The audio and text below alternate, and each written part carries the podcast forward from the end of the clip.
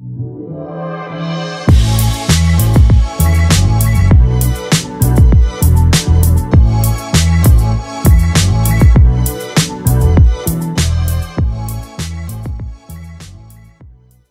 yo soy Rachel, esto es Despertar el Entusiasmo y hoy te traigo un episodio un poco raro. El tema de hoy son cuatro leyes que inventé basándome en otras leyes que ya existen para explicar ciertas situaciones de la vida. Si es la primera vez que pasás por acá, yo soy profesora de alemán y en el aula en el que suelo dar clases, bueno, ahora estoy dando desde mi casa, pero en el aula que suelo dar clases se ve que también se da pedagogía o algo de eso porque hay siempre carteles de corrientes filosóficas y problemas del aprendizaje. Y había un cartel el año pasado al que incluso le saqué foto que decía, cada hombre es lo que hace con lo que hicieron de él. Y averigüé de quién es la frase, disculpen mi francés, y es de Jean-Paul Sartre. Y es una frase que me encanta porque si hay algo que me suele molestar es cuando la gente se justifica. Entonces, vamos a las leyes. La primera es la ley de la gravedad. Todos conocemos esta ley que hace que, explicado con mis palabras, el centro de la Tierra nos tire para abajo para que podamos mantener los pies sobre la superficie y no andemos flotando por el aire. Nunca escalé una montaña, pero supongo que debe haber que vencer una cierta resistencia a medida que vas subiendo. Con esta ley voy a explicar por qué hay que hacer un esfuerzo cuando queremos estar mejor. Por ejemplo, nos pasa algo desagradable y nuestra primera reacción es quejarnos. Pero si en vez de eso nos decimos, espera, te estás quejando, con eso no arreglas nada, vamos a buscarle el lado positivo, al menos mantener una actitud más optimista, eso exige un esfuerzo de nuestra parte. No sale en automático quejarnos porque es como que dejarse caer es más fácil, lo único que tenés que hacer es aflojar el cuerpo y la gravedad se encarga del resto, pero para ponerte de pie, por así decir, tenés que hacer un esfuerzo aunque sea mínimo para vencer la resistencia que te pone la gravedad. Con esto qué quiero decir? Que tener una mentalidad positiva va a requerir un esfuerzo de tu parte. Empezar a hacer ejercicio físico diario va a requerir un esfuerzo de tu parte. Sentarte todos los días a leer un libro o a estudiar algo en lugar de tirarte en el sillón a ver Netflix va a requerir un esfuerzo de tu parte. Resulta que nuestro cerebro fue evolucionando a través de milenios, por lo que se podría decir que está formado como por capas. La más antigua es el cerebro reptil.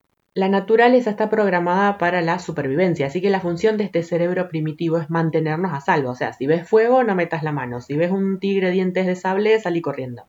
Esto está buenísimo, pero si fuese por este cerebro, todavía estaríamos en taparrabo y viviendo en las cavernas, porque para protegernos nos mantiene dentro de lo conocido.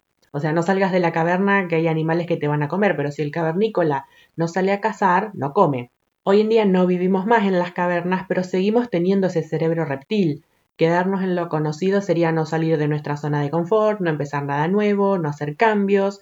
Nuestra mente dice, bueno, eso nuevo que querés hacer no lo hiciste nunca, no lo conozco, por las dudas, quédate como estás. Por suerte las otras capas del cerebro se ponen a pensar y dicen, che, hacer ejercicio me vendría bien, no le voy a hacer caso a esa vocecita interior que me dice que me quede sentada. Por ejemplo, por muchos años yo tenía unos kilitos de más, entonces investigaba sobre dietas y rutinas de ejercicios y terminaba pensando, bueno, al final, para tener un cuerpo saludable me la tengo que pasar cocinando y tengo que perder todos los días tiempo para hacer gimnasia. Entonces ponía la excusa de, bueno, lo que pasa que es esta sociedad que hace que te sientas mal si tenés unos kilos de más. Hasta que un día me dije, no, si no me gusta lo que veo en el espejo, me tengo que poner las pilas. Por supuesto que amar nuestro cuerpo, tanto si está flaco o gordo, con estrías, con arrugas, con lo que sea, está fantástico, pero ama tu cuerpo lo suficiente como para darle comida sana y moverlo todos los días. Así que tuve que negociar con mi propia mente. Lo iba posponiendo, entonces un día me dije, ok, me voy a obligar. Entonces me compré el mat de yoga, me compré tres calzas a falta de una, cosa de que sí o sí las tenga que usar y no tenga excusa. Me armé una playlist para hacer gimnasia, busqué videos en YouTube con rutinas de ejercicios y empecé. Ahora hace unos meses que estoy haciendo ejercicios y no es que cuando me pongo tengo ganas de hacer gimnasia, sino que me pongo la calza, extiendo el mat, pongo la playlist y a pesar de que mi mente sigue diciendo no tengo ganas, no quiero, una vez que está todo listo, no me queda otra que moverme. Si yo dejo que la gravedad me venza, todavía estaría quejándome de que no me cierra el pantalón. No hago ejercicio solo por la estética, sino también que noto que tengo más fuerza, el ejercicio genera endorfina, etc. La segunda ley es la ley de la conciencia. A ver, para esto imaginemos que vamos a dibujar dos personitas, obviamente, con un circulito para la cabeza y palitos para el cuerpo, porque mis habilidades artísticas, bueno, dejan que desear. Y les vamos a llamar persona 1 y persona 2. A la 1 la vamos a rodear toda bien cerca del, del cuerpo con una línea de modo que termine pareciendo, ¿vieron estas masitas que comen con forma de muñequitos que comen en el hemisferio norte para Navidad, las masitas de jengibre? Y a la 2 la vamos a rodear como de una nube grandota que cubre no solo a la persona 2, sino que incluye también a la persona 1. Estas especies de burbujas que las rodean vendrían a ser la conciencia de cada una de estas personas y son dos extremos de un espectro. Los que se dedican al diseño gráfico usan Photoshop, todos esos programas, saben que entre el blanco y el negro hay 254 tonos de grises. Entonces, ¿qué es esto de la conciencia? Es aquello que notan, aquello que registran. Obviamente la persona 1 solo tiene registro de sí misma, es la típica persona esta que decimos que en la punta de la nariz se le termina el mundo. A ver, tiene dos ojos, tiene dos orejas, o sea que te ve y te escucha, pero te registra en función de sí misma. Por ejemplo, una vez eh, yo llegaba a algún lugar y alguien me dijo, ah, qué bueno que viniste porque me tenés que hacer un favor. O sea, yo existía en ese momento porque esa persona precisaba algo. Pero también con estas personas no tiene mucho sentido ponerse a explicarles ni tus puntos de vista, ni que lo que hicieron o dijeron está mal, porque como no tienen un registro real de la otra persona, no hay forma de que entiendan ni las consecuencias de sus actos ni los puntos de vista de los demás. Por ejemplo, por un par de años tuve un alumno que se pasaba la clase entera hablando de cualquier pavada, principalmente era conversación yo, yo, yo, yo, y cuando le decías que se callara, su respuesta era, pero si yo no hablo. No me acuerdo si Robocop o Iron Man, uno de estos superhéroes metálicos, que le tiraban con balas y la bala ni, siquiera atravesaba la, la chapa, ni, sino que rebotaba y ni siquiera le dejaba una marquita. Bueno, algo así era más o menos como hablar con este tipo. No acusaba recibo de lo que se le decía, era imposible de razonar con él y encima no lo podía echar porque doy clases en un lugar público, entonces no puedo colgar en la puerta del aula el cartel que dice me reservo el derecho de admisión. Así que otros alumnos que lo conocían, además de decirme, uy, qué tipo más insoportable, me decían, pero vos tratalo mal, así por lo menos si no se calla te descargas. Primero que como persona altamente sensible, el conflicto me deja absolutamente sin energía. Así que lo evito todo lo que puedo. Pero además era un gasto de energía al divino botón, porque le entraba por una oreja y le salía por la otra. Básicamente esta ley también se podría llamar no gastes pólvora en chimangos. Hay gente que realmente no está consciente de su alrededor lo suficiente como para entender ciertas cosas. En cambio, la persona 2, al incluir en su conciencia tanto a sí misma como a la otra persona, es más fácil que se ponga en el lugar de los demás o que antes de tomar una decisión que pueda afectar a otro, lo consulte o que llegue a acuerdos y no que haga lo que se le cante. Por poner un ejemplo tonto, vamos a suponer que la persona 2 quiere comer pizza, pero la 1 quiere comer milanesas. La persona 1 va a encargar las milanesas para los dos y ni se, le ocurriría preguntarle al otro si quiere pedir otra cosa. En cambio, la persona 2 preguntaría, che, ¿qué tienes ganas de comer? La ley número 3 es la ley de la frecuencia o la vibración. Hay unas leyes que se llaman siete leyes universales o siete leyes herméticas que las podés leer en el libro El Kibalión, pero es medio un embole ese libro, así que más vale buscarlas resumidas en internet.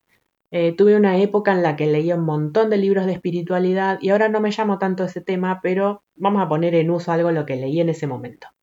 Una de estas leyes dice que todo en el universo tiene una frecuencia vibratoria. Dicho simple es como que todo vibra a una determinada velocidad. Por ejemplo, si tomo una molécula de aire, vibra súper rápido, por eso no la puedo ver y por eso puedo atravesar el aire con la mano. En cambio, si tomo una molécula de una piedra, vibra muy lento, por eso es sólida y por eso no puedo atravesarla con la mano. Algo que escuché muchas veces decir a la gente es algo así como que el karma no le llega a las personas malas o que hay gente a la que parece que nunca le llegan las consecuencias de sus actos. Igual que el aire o la piedra, las personas también vibramos a distintas frecuencias, entonces vendría a ser como que la persona por ahí más negativo, con emociones más turbulentas, vibra más lento, y la persona que trabaja en sí misma, que busca ser su mejor versión, vibra más rápido. Y el mundo de cada una de esas personas vibra a esa frecuencia particular. Otra de esas leyes universales es la ley de causa y efecto, o sea, a todo el mundo le llega la consecuencia de sus actos, solo que las cosas llegan a la velocidad a la que vibran las personas. Entonces, el que vibra más rápido le llega enseguida, el que vibra lento le llega 10 años después. Por eso parece que alguien bueno se manda una macana, inmediatamente alguien le dice, che, ¿cómo vas a hacer eso? Mientras que otra persona nadie le dice nada. Volvemos a la ley de la conciencia. Probablemente si le llegara inmediatamente la devolución de sus actos, tampoco aprendería la lección. Justamente si vos querés ser tu mejor versión, vas a tener que prestar atención a tus actos para ir mejorando. Lo que quiero decir es que a la gente de porquería también le pasan cosas. El tema es que en el momento que le pasan, no es que dicen, ah, esto me está pasando porque yo embromé a fulano. Incluso he visto gente que la vida realmente los cascotea y no aprenden ni así, al contrario, se ponen peor. Y la cuarta ley, ser positivo no te rodea de personas positivas, o podríamos decir ser buena persona no te rodea de buenas personas, etc. En esa misma época que me leía todos los libros de espiritualidad, también hacía un curso de meditación donde básicamente se nos decía que si elevábamos nuestra vibración, toda la gente de porquería se iba a borrar de nuestra vida y en su lugar iban a aparecer personas como la gente. Yo estaba sitiada de gente de porquería, así que, ¿qué más quería que sacármelos de encima? Pero claro, después de un año de hacer la meditación y ver que todo seguía igual, decía, ¿cómo puede ser?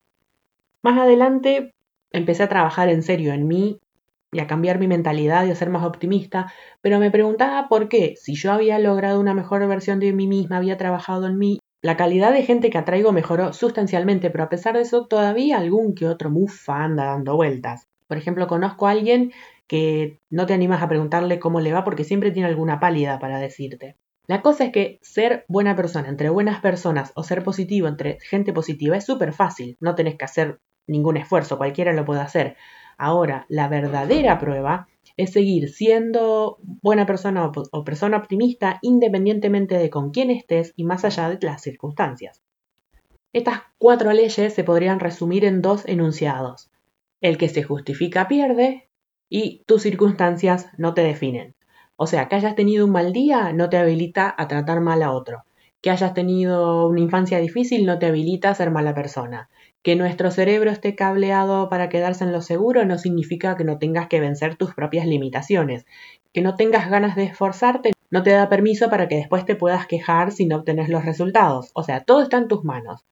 Como la frase del principio, somos lo que elegimos ser. Cada hombre es lo que hace con lo que hicieron de él. Si bien nacemos en una cierta cultura con un determinado idioma, que parecería que muchas cosas nos condicionan, pero llega un punto de tu vida en el que tenés que pasar más allá de esas limitaciones y hacer tu propio camino. Bueno, espero que te haya gustado. Si llegaste hasta acá, muchísimas gracias.